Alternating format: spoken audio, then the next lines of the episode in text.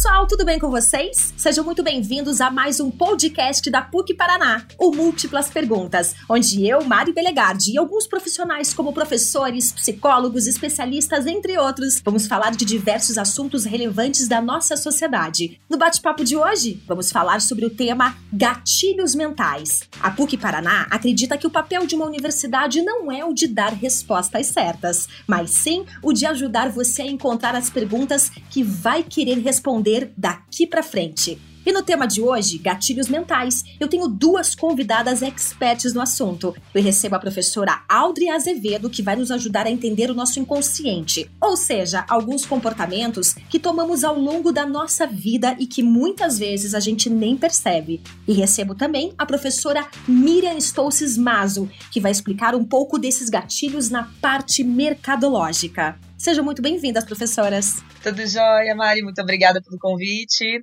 Audrey, tudo bom? Tudo bem, Miriam. E você? Gente, a pergunta que não quer calar nesse podcast: o que são gatilhos mentais? Audrey, pode começar. Oi, gente. Então, os gatilhos mentais nós podemos resumir como tudo aquilo que acontece e nos traz uma lembrança de algo que já aconteceu, e aí geralmente está vinculado a uma questão emocional, né? Ou com um sentimento que me aflora, mesmo eu nunca tendo vivenciado, mas eu conhecendo. Por exemplo, quando a gente fala de um animalzinho de estimação, por exemplo, é, a gente tem aquela questão daquele sentimento fraternal, materno, do cuidado, do carinho, que é uma experiência que nós já vivenciamos em algum momento da vida. E que quando eu olho aquele filhotinho, aquele bebezinho tão pequenininho, é a vontade que a gente tem de cuidar, de abraçar, né? É, então, esse seria um gatilho mental. Aciona algo emocional, é um conteúdo que nós já vivenciamos, ou seja, nós temos aí uma experiência prévia. É, e quando a gente visualiza, escuta, lê, essa ação ela pode diretamente acionar essas emoções. Tipo como se fosse um instinto, né? Instinto materno. Eu não sou mãe, mas eu acho que deve ser isso, né? Também. Algumas emoções a gente percebe que são mais instintivas, né? Que o, que o ser humano ele tem né? A gente vai, vai depender da teoria. Alguns vão dizer que é, ele aprende no decorrer da vida, outros vão dizer que é um inconsciente coletivo, então é como se ele já viesse com algo escrito, pré-determinado. Então vai depender aí do que, que a gente está qual é o olhar que a gente está dando, né? Eu acredito que a gente aprenda muito no decorrer da vida, né? Então, um bebezinho que foi cuidado, ele inconscientemente ele recebeu essas informações, né? Ele não consegue ainda traduzir, né, quando é um bebê, mas depois com o passar do tempo ele vai aprendendo a fazer essas traduções, né? E a gente consegue dizer, e às vezes não é tão instintivo. É algo que a gente realmente vivenciou e que nos trouxe uma experiência positiva ou negativa, tá? O dia que você comeu aquela coisa uma comida que você achou que estava gostosa e você passou mal depois, por exemplo. A próxima vez que você sentir o cheiro, ou ver algo parecido, ou ouvir alguém falar, vai sentir aquela, aquela coisa ruim do mal-estar que aquilo te causou depois, né? Então é um gatilho também, né? Então pode ser tanto pro bem, tanto pro mal. É, é, exatamente. E, ou também, né, Miriam, em relação a eu ver uma comida nas redes sociais e ter vontade de comer, porque aquela pessoa tá comendo. Às vezes, eu odeio cebola, por exemplo, eu falando, mas se eu ver aquela cebola incrível, com uma flor em cima, eu vou querer comer a cebola, sabe como? É muito legal ver essas duas áreas trabalhando juntas, né? Que eu brinco que eu sou da área de marketing e a gente estuda o comportamento do consumidor aplicado do mercado, né? Então, como a Aldo explicou, a questão dos gatilhos, né, a questão, a gente vê muito como uma outra base teórica de estímulo-resposta, que é a base comportamental behaviorista, né? Então a gente sempre está vendo o estímulo que a gente dá e a resposta que o consumidor tem. Então, aquela história, se você vê um, um, um bife e o bife ele está meio esbranquiçado, ele não vai despertar tanto o teu paladar quanto aquele bife todo colorido, todo bonitão, né? Saindo fumacinha em cima. Então, dependendo do estímulo que a gente tá, dá, é a resposta que a gente tem. Eu brinco com os alunos, às vezes, é, de fazer um experimento, né? Assim, olha, faça em casa. Sabe aquele arroz branquinho que a mãe faz? Que eles adoram, né? Então, vai lá e pinga duas gotinhas de corante azul ou roxo naquele arroz. E tenta comer depois. Então, o estímulo que a gente tem, ó, a, a, a percepção que a gente tem ao olhar para aquele arroz, ele vai liberar uma resposta, o que muitos chamam ali de gatilho, né?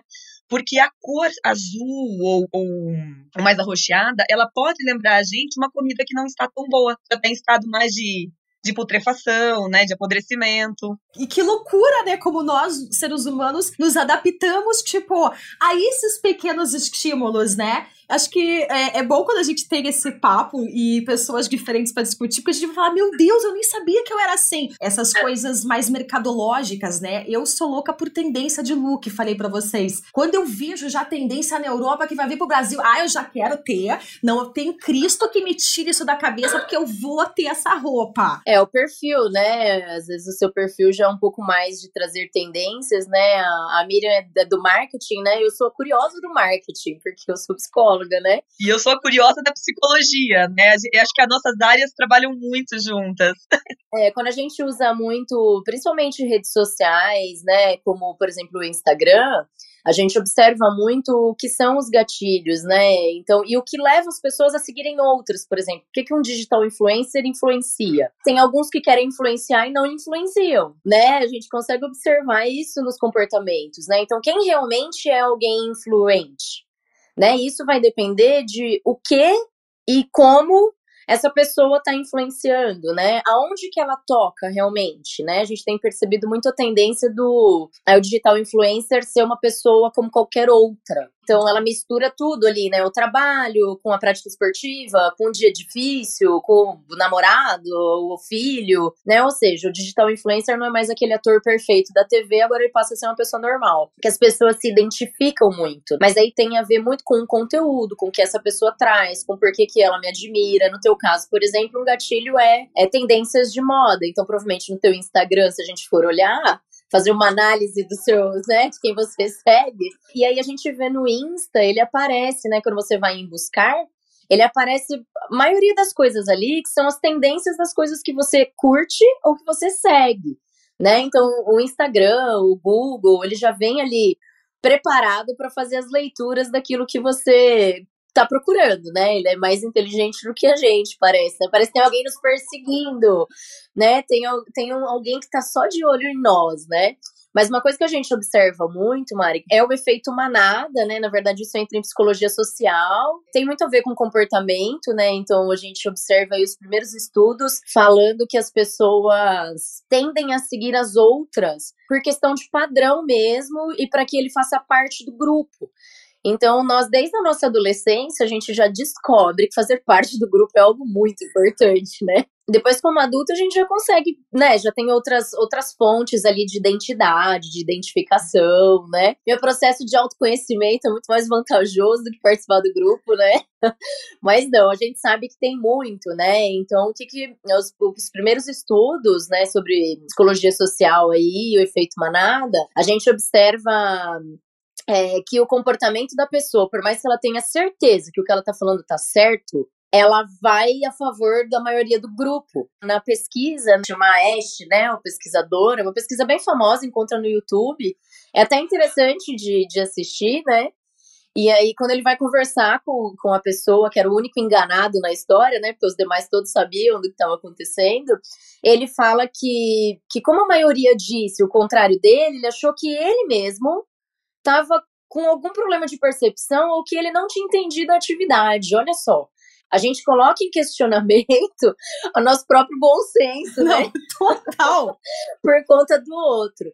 Então, essa, essas técnicas de ah, todo, alguém deu a gorjeta, ou todo mundo tá dando a gorjeta, mostra que, opa, nesse lugar aqui, então, para eu fazer parte dele, eu acho que eu também tenho que dar gorjeta, né? E nem é algo habitual do brasileiro né? Porque a gente já dá lá os 10% na, na conta. E aí, numa dessas, se alguém pede para nós, uma, além disso, uma gorjeta, se você tá num espaço onde todo mundo tá dando, nem que você dê uma moeda de 10 centavos, mas alguma coisa você vai dar. Isso aí é o tipo, por exemplo, do que a Audrey falou do efeito manada, né? Tem muita uh, balada que faz o quê? Deixa o pessoal na fila esperando horas do lado de fora. O pessoal passa na frente e pensa o quê? Nossa, tá lotado. Se todo mundo aprova e tá esperando, melhor lugar para eu ir. E às vezes vai para a fila no efeito manada, acreditando que seja o melhor porque todo mundo está se comportando daquela forma. E aí, quando libera a entrada, o local tá vazio ainda, né? Nossa, é péssimo. Quem é uma nunca, estratégia né? horrível de marketing. Essa daí não é. Mas eles usam. Infelizmente é muito utilizada e se apoiando do efeito manada, né? É, Miriam, o que, que você pode mais é, me falar, me trazer de conteúdo, digo, dessa parte mer mercado aí sobre os gatilhos mentais? Eu queria pegar o gancho do que a Audrey falou, dessa questão de redes sociais, né?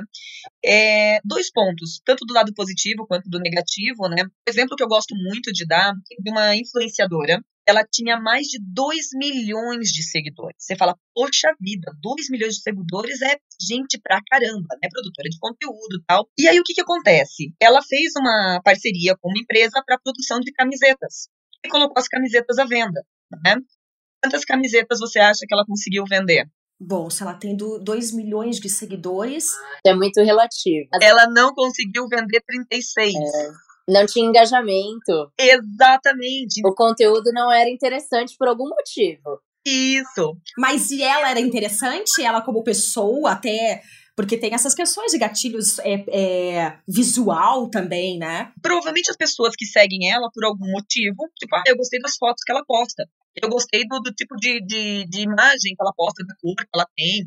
Ou ela é amiga de alguém que, que ela, ela segue o Instagram, né? Miriam, pode ser aquele seguidor comprado? Ainda existe isso? Uxa, é o que mais existe. Sério? Pode ser seguidor comprado também, mas mesmo que não fosse, assim, imagina a situação. O que, que aconteceu? Tem duas coisas que a gente estuda. Quando a gente vai estudar o mercado, a gente olha as métricas de vaidade e métricas de performance. Então, hoje, essas pessoas que querem ser influencers, elas, elas trabalham muito com métricas de vaidade.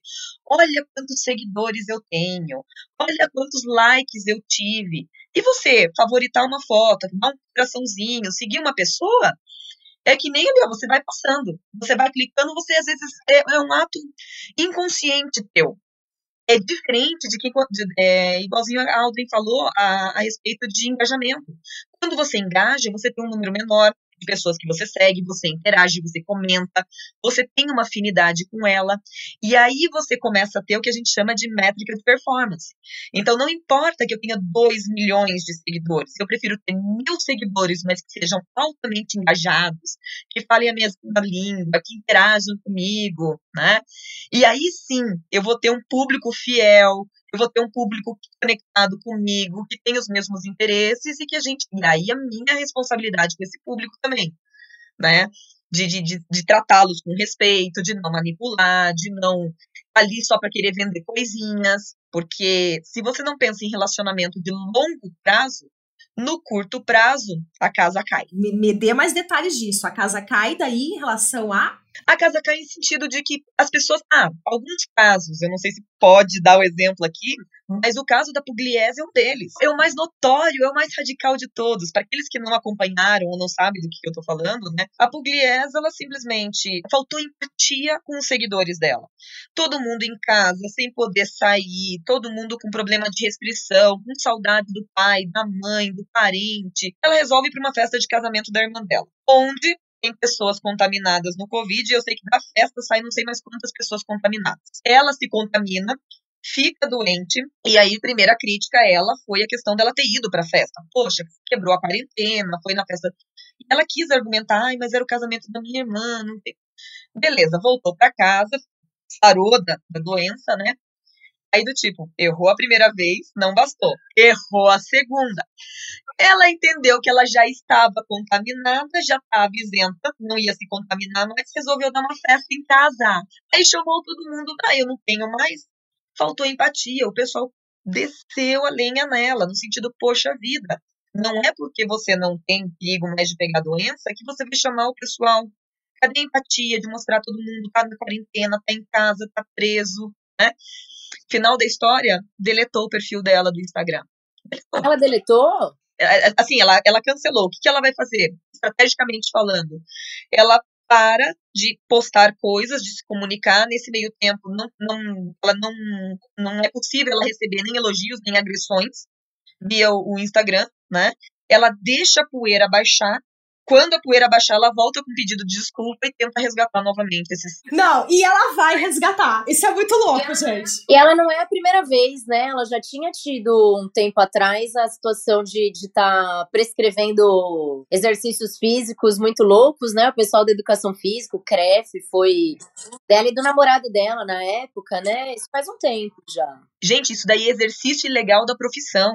Até, tem que tomar muito cuidado, porque tem ah, as profissões que são regulamentadas, é que nem aqui, né, André? Eu sou da área de marketing, eu não posso sair prescrevendo aí testes psicológicos, né? Mira, sabe o que é pior do que prescrever testes psicológicos? O pior é a pessoa dar conselhos, que não é o que a gente faz, porque o psicólogo não dá conselho, né? Nós, nós fazemos terapia, né? Acompanhamento. Tem um, uma das técnicas, uma das ferramentas é o aconselhamento, mas ele não é dizer o que você faz ou não, mas no sentido, vá até o neurologista, vá até, né? Então a gente recomenda, direciona algumas ações ali, mas não, a gente não faz tratamento, não dá dica nem conselho. E aí a pessoa, pior que o próprio psicólogo faz isso dentro de perfis do Instagram para ter engajamento. E assim, a gente fica maluco, né? Porque não pode, as pessoas já têm uma visão muito errada da profissão psicólogo, achando que todo mundo é meio psicólogo, né? Até uns, alguns anos atrás teve uma campanha do próprio Conselho Federal do ah, cabeleireira fulana de tal é meio psicóloga. Uhum. Falava bem assim. Não. Era o nome da campanha. e aí era engraçado porque eram vários, vários personagens. Então, ah, o seu, sei lá o que, da, do bar é meio psicólogo. Porque todo mundo fala isso, né? Ah, os meus todos os meus amigos vão atrás de mim pedindo conselho, é como se eu fosse psicólogo. Eu falo, mas você tá falando isso pra um psicólogo? é sério? Me respeita, né? Um exemplo que eu acho bem legal também é o pessoal quer fazer as coisas, mas tem que ter uma, regula tem uma regulamentação e tem que se respeitar. Um exemplo que eu gosto muito também é o da Bela Gil. A Bela Gil, ela dá receitas, ela tem toda aquela questão nutricional.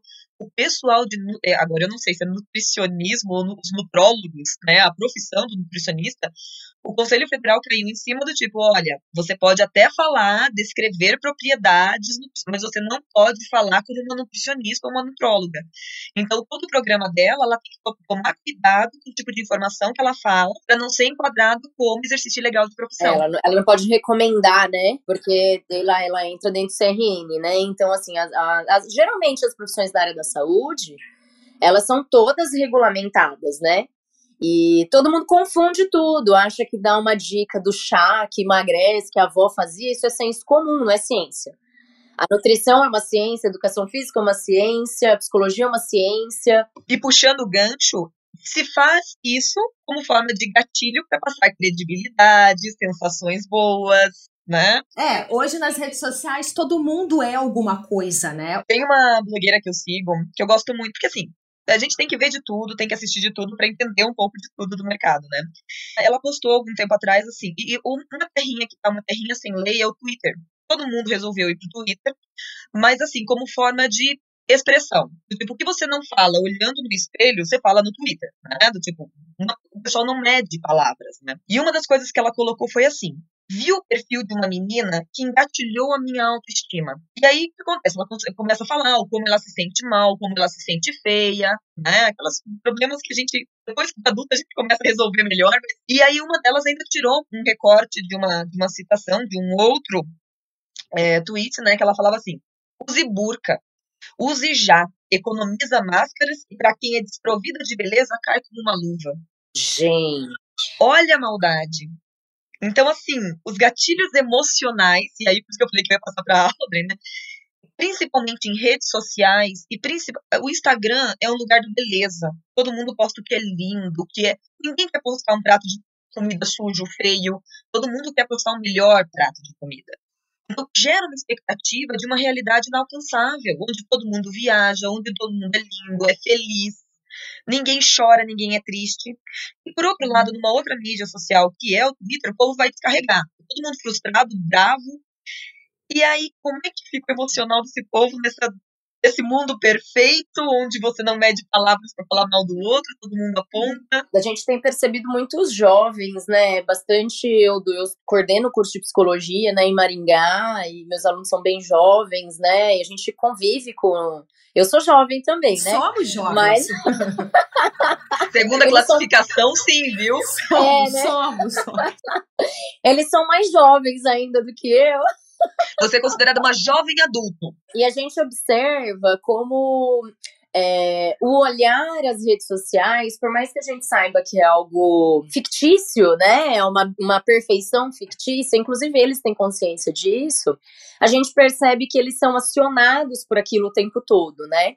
Então não tem como a gente excluir é, o poder das mídias sociais quando nós falamos de pessoas, né? Porque faz parte da vida delas, né? Poucas pessoas não gostam e realmente não se mobilizam com o que está sendo mostrado ali, né? Principalmente mulheres. É, a gente observa que as mulheres são um pouco mais suscetíveis, né? Até porque na nossa sociedade a questão estética é muito importante, né? Os padrões estéticos para o brasileiro é algo importante, é algo do povo, né? E a força da estética para a mulher ela ainda é muito mais forte do que para o homem, né? Então a gente observa que as mulheres sofrem mais. E aí a gente vai ver realmente uma movimentação de eu preciso seguir alguns padrões, né? Só que esse padrão não é o meu. E é difícil a gente fazer ela enxergar que ela é bonita do jeito que ela é. Graças a Deus, né? Porque imagina que tédio. Até o momento que a gente tava falando, tipo, da adolescência, né? A partir do momento que Exato. você, sei lá, dos 10 aos 15 anos, daí você vem com 18, 20, você já tá se formando, tipo, um indivíduo, o eu. Quem sou eu? Quem eu sou nesse grupo? Não, eu não faço mais parte desse grupo, eu não compartilho de ideias, de conteúdo, então eu vou mudar de grupo, ou vou ficar sozinho, né? É, mas isso demora para acontecer, né? O, a fase da adolescência, ela acontece, é natural. Não tem como a gente escapar dela, né? Vai todo mundo passar por ela em algum momento da vida. E a né? gente ainda tem coisas adolescentes. E a gente vai ter, às vezes, até morrer, não vai ter um monte de coisa ainda para se resolver, né? Enfim, é um processo eterno. Por isso que todo mundo tem que fazer terapia. Eu sou super a favor disso. O pessoal pensa muitas vezes que a terapia é só para quem tá doente. Não é. É pra gente se entender, é pra gente saber lidar melhor com as coisas. É uma coisa super saudável. Né? Então, eu, é uma coisa que eu falo para todos os alunos, todo mundo que conversa comigo. Inclusive, compreender o, o, porquê de alguns gatilhos, né? Então, por que que essa moça falando que eu tenho que usar burca é, mexe tanto comigo a ponto de eu me sentir mal? Porque, assim, se alguém, sinceramente, chegar para mim e falar, ah, você tinha que fazer isso, aquilo, eu vou falar, meu, faz você. Faz você! E vou de top pra academia, tô nem aí, entendeu? Tem, tem um momento que, assim, se você tá é, seguro de si, em questão de quem você é, o que você tem, o que você oferece pro mundo, né? Eu tenho uma questão, eu trabalho com empresa, então, assim, a gente trabalha muito hoje o propósito. Então, você está aqui por algum motivo e todas as tuas ações impactam em você, em quem tá ao teu redor e quem tá ao teu redor impacta em você. Então, assim, não tem como a gente fugir disso, não é uma visão holística da coisa, tá? A gente tá falando de uma questão óbvia, né? Então, assim, se eu estou aqui sou desagradável com vocês, por exemplo, automaticamente vocês também não serão os mais, né, se esforçarão para serem legais comigo, porque para vocês isso é importante. Só que com certeza eu indiquei, influenciei de maneira negativa, né? Então, é, se eu sei quem eu sou no sentido de como eu impacto o meio onde eu estou e como o meio me impacta, né? Então eu preciso saber o que eu gosto, o que me faz bem, o que não me faz bem, o que eu devo evitar, que pessoas eu não devo conviver, ou o que tais pessoas fazem. Porque a gente sabe sim, tem algumas pessoas, e a gente usa o termo tóxico realmente, né? Tem algumas pessoas que a intenção realmente é colocar, projetar tudo aquilo que ela tem de ruim no outro, porque quem sabe se eu compartilhar um pouco do que é ruim meu com alguém sofrendo também, eu sofro menos. Então, assim, então eu despejo um pouquinho no outro para ver se, o, se, me, se me alivia. E aquilo é, alivia momentaneamente, né? Mas é como se fosse uma, uma droga, né? A gente é, se usa por aquele momento né, passa o efeito, o sintoma volta. Por isso que a terapia é importante. Até o uso da medicalização, né, para para ansiedade, para depressão, não adianta se não tiver tratamento. Porque é como se eu abaixasse a febre, eu só diminuo o sintoma, mas o problema ele existe. E Audrey, a gente vê muito isso refletido no, quando a gente vai estudar o mercado. A gente vê muito isso.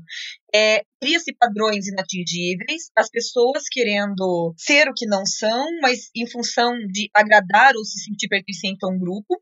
Por isso que a gente tem uma tendência aí, da, eu gosto muito do slogan da, da, da Dove, né? Pela real beleza, por ser você quem você é, essa tendência da, da autoaceitação é uma tendência que está vindo muito forte. Essa, e ela vem junto com essa influencer ser uma pessoa normal, né? É legal ser normal. Que acorda descabelada, que tá de olheira.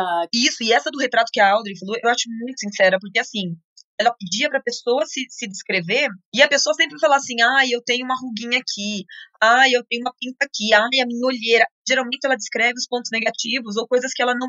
coisas que só ela vê né? E para ela é importante que ela faz crescer muito a importância. Quando a marca pedia para outras pessoas escreverem a, a pessoa, né?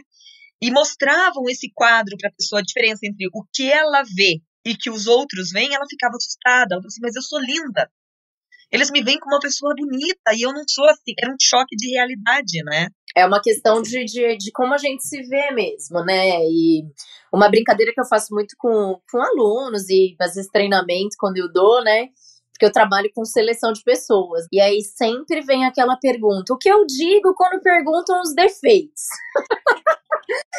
é o que eu digo quando me perguntam qualidades. E por mais impressionante que seja, é mais difícil fazer a lista das qualidades do que dos defeitos. As pessoas têm muita dificuldade em ver as qualidades. Então, os seus, mas o dos outros é, sai uma é lista é completa, né? É, e você ainda justifica o defeito do outro com a qualidade dele, né? É, mas acho que é até bom a gente não se ver tudo, né? Não, e você tem que saber suas, suas coisas a melhorar também, né? Ninguém, eu não sou perfeita. Todos temos, né, Audrey? É, tem, todo mundo tem alguma coisa para melhorar. Ninguém nasceu perfeito. Ficamos felizes por isso, né? Porque, ai que tédio Imagina o tédio. E outra, os defeitos de um às vezes são coisas boas para outros. Como a beleza ela é relativa, né? Então eu sempre falo, para que que eu vou pedir uma foto num currículo? Eu posso achar fulano de tal super bonito. Sabe aquele cara que você acha mó gato? Aí você mostra pra sua amiga falando assim: "Nossa, amiga, olha que cara gato". Aí ela olha e nossa, mas é esse? Aí ela fala, nossa, mas ele é assim, assim, assim. Ah, pelo amor de Deus, você que não sabe de nada, né? Por quê? Porque é relativo. Né? Então, até os defeitos, supostos defeitos, são relativos. São charmes, às vezes. Depende de quem olha. Às vezes, sim. Às vezes tem gente que, que é teimosa e é super charmosa. A gente vem de uma geração em que era botada uma pressão muito grande na gente de você tem que escolher o que você vai ser pro resto da sua vida. Então, eu, com 16, 17 anos, eu tive que escolher o que eu ia ser pro resto da minha vida. Era esse o tabu. E hoje não existe mais isso. Hoje, eu, eu gosto de falar para os estudantes que, assim, não, você vai escolher o primeiro passo de uma pecinha que vai ajudar a formar o que você vai ser. Então, eu tenho alguns exemplos riquíssimos dentro da área de marketing mesmo. Eu tenho uma professora, por exemplo, que ela se formou em design, primeira formação dela em design. Ela foi fazer um mestrado na área de administração terminou o doutorado em administração, ambos na área de, de marketing, né, na linha de pesquisa de marketing, e depois se apaixonou tanto pela área que foi fazer psicologia. Então, assim, você não para, sabe? Você, você começa a estudar uma coisa, uma coisa leva a outra, que leva a outra, que leva a outra. Eu sou formada em administração, porque na minha época não tinha curso de marketing ainda, né? E o, o meu trabalho de conclusão de curso foi sobre análise financeira. Eu queria ir para finanças e ir para mercado. E aí, de repente, eu prestei um processo seletivo para o mestrado e ia cair na área de marketing. E me encontrei em marketing. Falei, ué, mas o que, que finanças tem a ver com marketing? Tudo. Eu trabalho com pesquisa de mercado, é números entendeu? Análise de gráfico, análise de tabelas. Então, assim, a base que eu tive na graduação, na parte de análise financeira, me ajudou muito a entender a análise estatística que eu uso hoje para análise de mercado. Então, esses estudantes, eles têm que entender que começa, entendeu? Começa por um lado, não é o que quer, muda de curso não se identificou, vai para o outro. Eles não têm que definir o que eles vão ser para o resto da vida. É, exato, até porque a gente muda, né? Graças a Deus, né? Estamos em processo de evolução. Eu trabalho com orientação profissional e os alunos ainda vêm, mesmo com os pais jovens, né, ali de 30 e poucos anos, 40 e poucos anos, vem muito com aquela preocupação do você tem que fazer Agora a gente já se permite que a criança, né, que o adolescente faça o que ele gosta. Antigamente isso nem podia, né? Você não podia ter prazer. Geralmente tinha a ver o que, o que a família já fazia, né? Por questão de hereditariedade ali, o que vai, vai ficar para você, você que vai cuidar. Hoje já existe a possibilidade desse jovem fazer algo que ele gosta porque essa geração, se não for o que gosta, eles não ficam, eles não querem parar, estão certíssimos. É, eles já nasceram com tudo acontecendo muito rápido, então eles estão no direito deles de tudo ser muito rápido. Então já existe mais essa preocupação do fazer o que gosta atrelada com uma visão tradicional do ganhar muito, do ganhar bem, de conseguir se sustentar, e alguns ali com a questão do status, né? Então eu ser bem sucedido, enfim, né?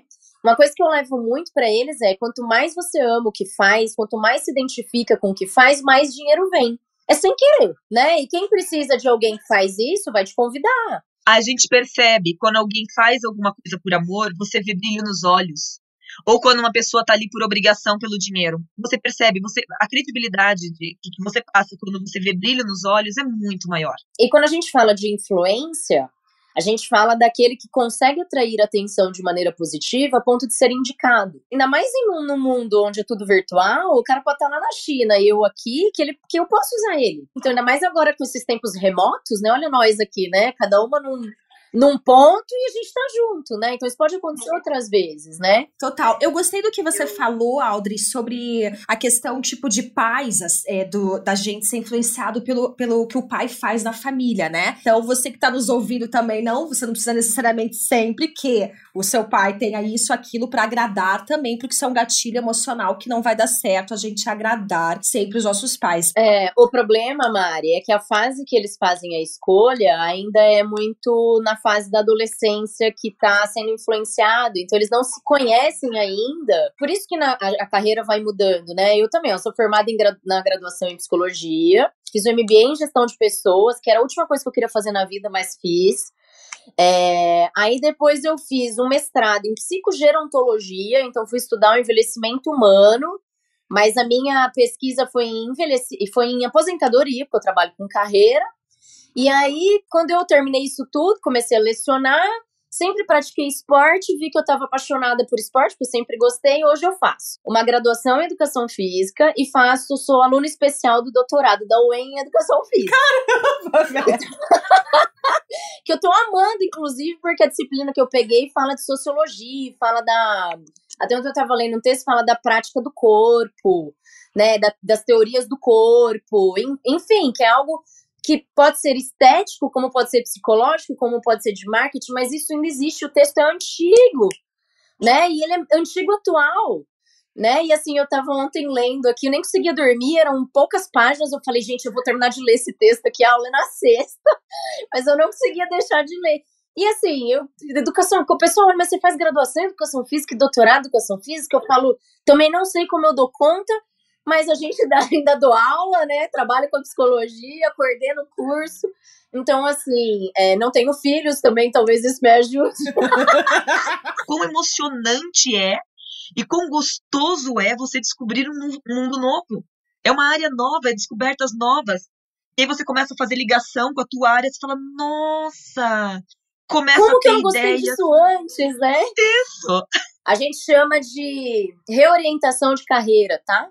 A gente usa isso tanto para o momento de aposentadoria, então para a pessoa redesenhar uma outra carreira dentro da aposentadoria. Então, ah, eu fiz uma coisa que eu odiava a vida inteira, agora eu quero fazer, ter prazer de fazer algo diferente. Ou a reorientação para pessoas em torno ali de 35 anos, que percebem que não fazem o que amam e que isso vem com muita força atualmente, né?